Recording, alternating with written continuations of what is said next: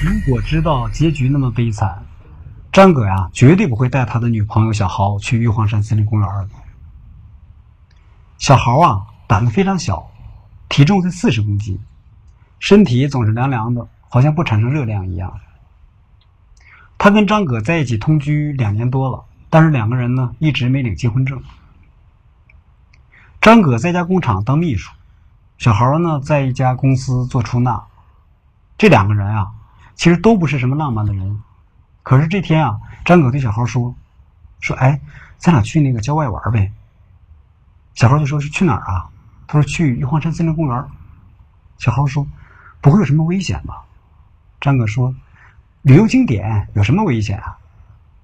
然后小豪说：“这样吧，咱们那个五一放假一块儿去。”张哥说：“五一放假那人多多呀，咱俩干脆周末就请假去。”就这样，周末的时候，张哥从他的单位借了一辆破旧的吉普车，四面漏风，带着小豪就去玉皇山森林公园。他们在森林管理处停了一下，然后呢，朝森林的深处走了几公里，下车，开始吃饭。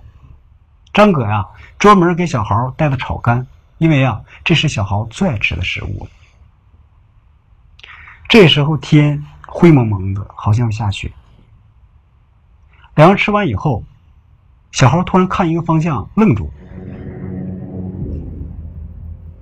张哥。你看那什么东西？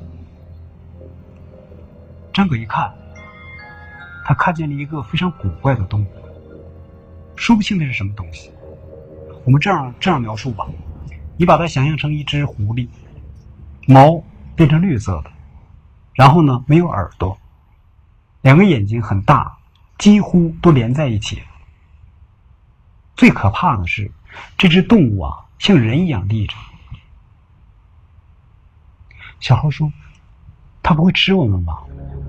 张狗说：“你别怕，我来。”然后他捡起一只树枝，就扔过去，砸在那个洞旁边那树上，啪的一声，那个动物啊，好像一点都不害怕，继续在那站着，定定的看着他。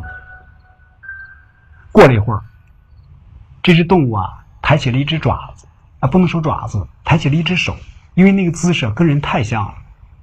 他朝一个方向指了指。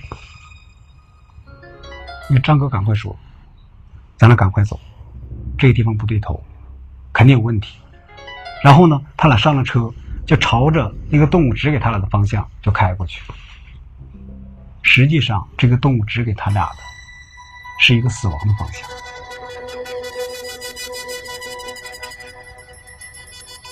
他们朝前开了几公里，这个时候啊，大雪已经纷纷的落下来了。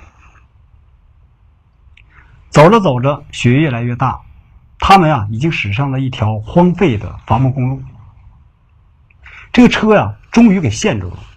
这张哥挂前挡开不出去，挂倒挡推不出来，弄了好半天，没有办法，他只好带着小豪下了车。他准备把车放弃了，必须离开了，大风雪就要来了。张哥啊，他把吉普车上的那个红色的座套拆下来了，撕成了布条，走一段路他就在路旁的树上系一条，做记号。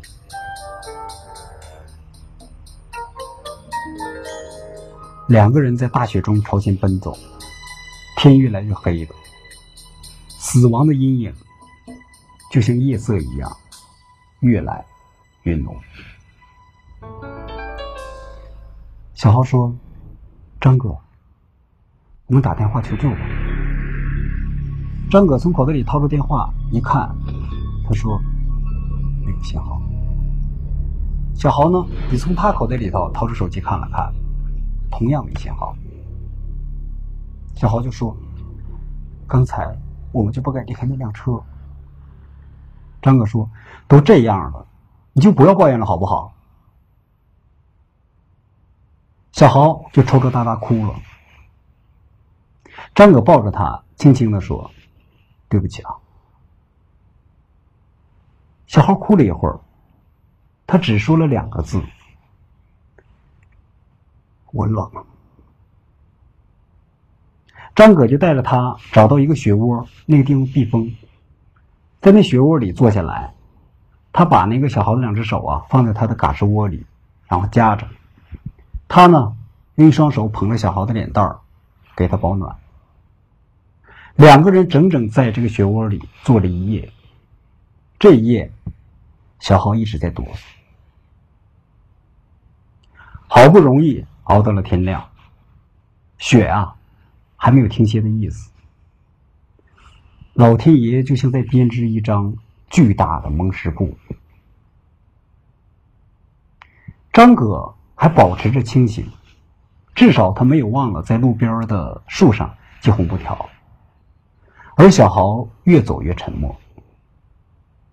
这时候，小豪已经不抖了，他那脸上都是霜，都是雪。走出了很长的一段路，张哥回头叫他：“小豪。”小豪愣愣的看了看他，朝左右看了看，然后他定定的盯着张哥的脸，很迷茫的问。你你叫谁？他那眼神啊，让张哥感到恐惧。他已经都傻了，他连自己的名字都不知道。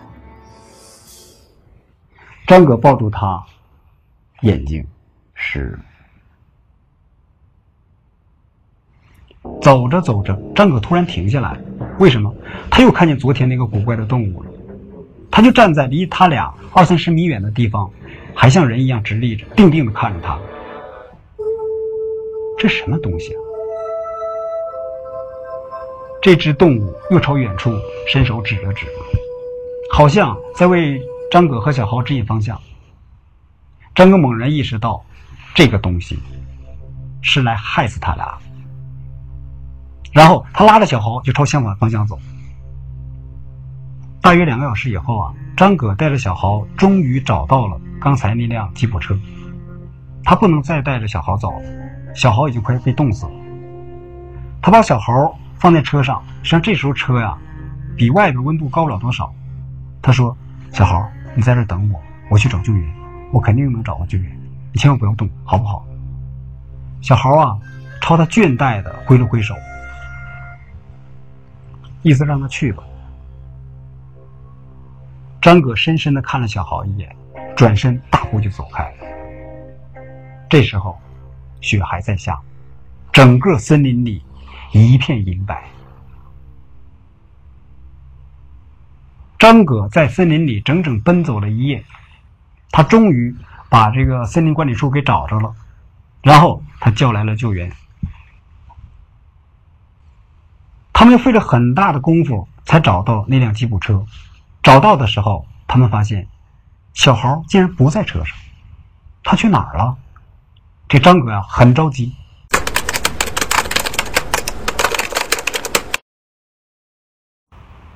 四处寻找，终于在一个雪窝里把那小豪给找着了。医生啊上前检查，小豪的心跳停止，呼吸停止，他死了。张哥紧紧抱着他，欲哭无泪。本来啊，小豪的尸体应该送到太平间，可是呢，张哥坚持要把他抱回家里去，他要跟他在同床共枕一夜。大家这个看到非常坚持，没有办法，就让他把小豪的尸体啊抱回家了。就这样。张葛呀，把小豪抱回了家。家里头还是温馨的，虽然不是很富贵。墙上的挂饰、椅子上的坐垫都是小豪亲手做的。他的手啊，很巧。暖气很热。张葛把小豪平平的放在床上，他拉过一个小凳子，坐在他的旁边。他的手啊，握着小豪冰凉的手，一边哭。一边喃喃的说着什么，他觉得是他把小豪给害死了。张葛的方向感并不是很好，平时啊，他带着小豪出去，经常走错路，但是呢，小豪总是老老实实跟在他的后边，从来不抱怨什么。如果张葛不带他去玉皇山森林公园玩，那么小豪会死吗？桌子上放着一个化妆盒，很精致，那是小豪的。现在小豪直挺挺的躺在床上，过不了多长时间，他就会变成一捧骨灰，被装进一个跟那个化妆盒一样大小的盒子里。想到这儿。张葛是悲痛欲绝，天一点点黑下来了。虽然这个房间里只有一个活人，一个死人，但是张葛一点都不害怕。他站起身，打开了电灯。这天夜里，电灯显得特别昏暗。然后，张葛坐下来。轻轻抚摸着小豪的脑门继续哭，继续说。他说起了他和小豪相识的日子，他说起了他和小豪在一起度过的平凡而快乐的时光，他说起了他从来没有给小豪买过花，他说起了他一直盼望着两个人举行婚礼的那个日子。他相信，他的小孩听得见。卫生间里传来了滴水的声音，好像水龙头啊没关严。如果水龙头漏水，那么刚才为什么没听见啊？如果说刚才没漏，那么为什么现在漏了？是谁扭动了那个水龙头？小豪静静的躺着，好像也在听。过了一会儿，滴水的声音停止了，可能是邻居家。楼下又传来了狗叫声，叫的特别凶，好像一条狗看见了什么似的。过了一会儿，狗叫声突然停止了，好像一条狗啊。被人掐死了一样。从此，这条狗再也没叫过。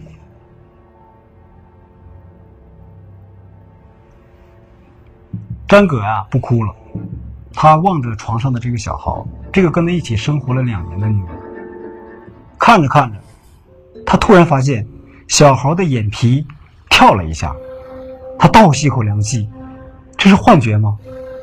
他肯定那不是幻觉。可是他不是死了吗？他的眼皮怎么可能跳呢？他轻轻叫了一声：“小猴。”小猴没反应。他又叫了一声：“小猴。”小猴还是没有反应。张葛呀，就继续观望他。又过了一会儿，他发现小豪的手指跳了一下，他站起来后退了一步。小豪，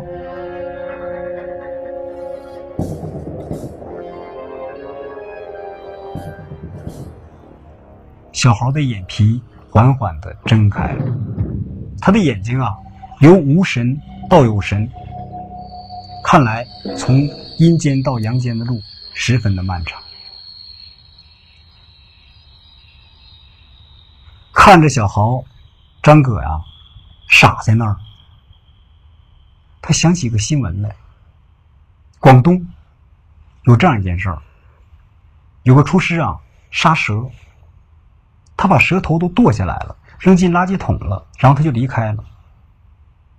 过了十几分钟，他从垃圾桶旁边走过的时候，那个蛇头突然跳起来咬了他的手一下。这是真事儿。如果这样的话，那么一个死囚犯。被枪毙了，在法警离开法场的时候，那个人头会不会睁开眼睛说：“慢点，带上我？”张葛啊，全身开始发抖，他死死盯着面前的小豪，他无法确定他是活人还是死人。小豪看了看他，说：“张哥，我怎么了？”听他的声音以后啊，张葛对他有点信任了。他朝前走了一步，说：“小豪，你不记得了吗？我们一起去玉皇山森林公园玩，然后我们迷路了。”小豪转了转眼睛，努力的想了想，说：“后来呢？”张葛说：“后来，我们走来走去，走不出来，然后我把你放在车上，我就出去找救援了。第二天，我们找到你的时候，你都已经昏过去了。”张葛呀，避开了那个字，哪个字呢？死。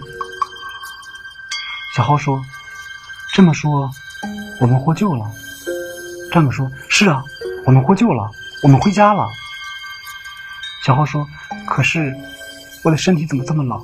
你摸摸。”张哥伸手一摸，他的身体呀，跟冰一样冷。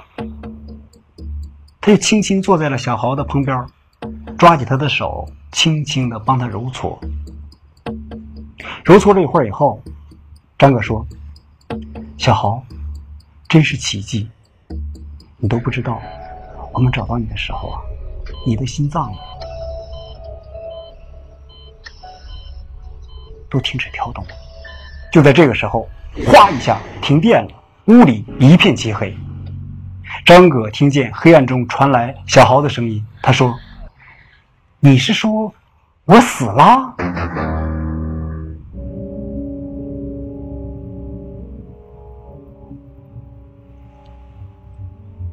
小豪是人是鬼？明天我们接着说。